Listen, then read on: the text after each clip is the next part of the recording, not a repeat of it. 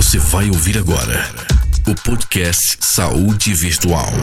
As principais informações sobre a pandemia nas áreas da saúde, jurídica, pedagógica, psicológica e socioassistenciais. www.unitins.br barra Saúde Virtual.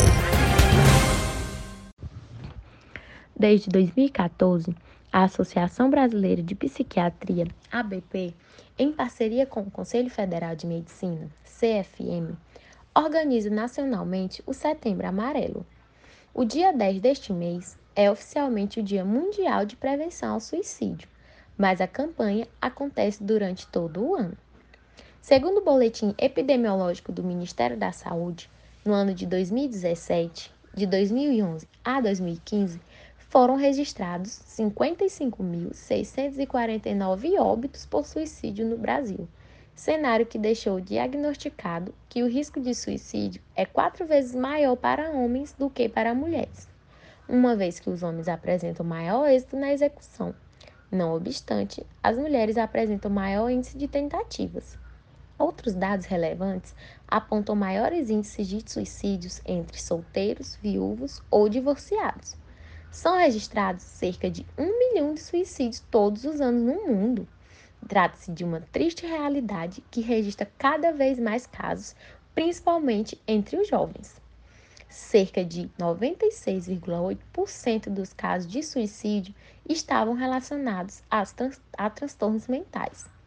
Em primeiro lugar está a depressão, seguida do transtorno bipolar e abuso de substâncias.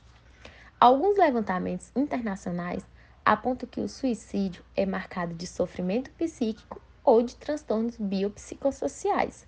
Porém, vale ressaltar que esses fenômenos podem ou não estar associados, pois o sofrimento psíquico é algo da existência humana, embora cada um possa reagir de maneira e intensidade diferente a cada um dos possíveis fatores que motivam o indivíduo a tomar a decisão de tirar a própria vida. A preocupação com a pandemia imposta pelo novo coronavírus fez com que se elevassem os casos de transtornos de saúde mental na população, tanto pela situação atípica do isolamento social, quanto pelo impacto que a doença tem gerado nas famílias e nos profissionais de saúde. Em tempos de isolamento social, indivíduos com quadros de depressão, pânico e ansiedade, entre outros, tendem a apresentar piora por essas e outras, é importante estar atento a indícios de que o confinamento está fazendo mal à saúde mental.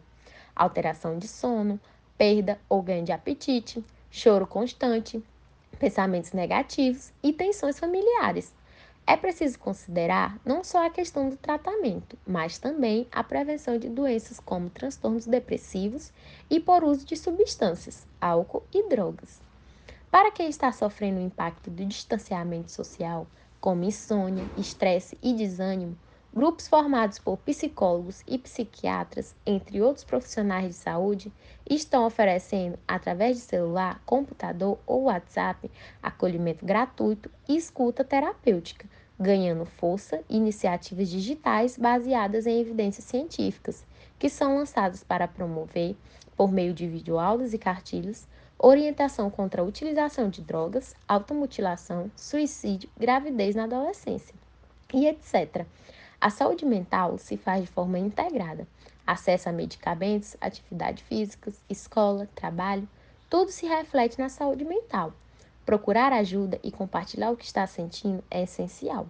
Lutamos para vencer ou conviver com as sequelas e os medos que a vida possa nos revelar.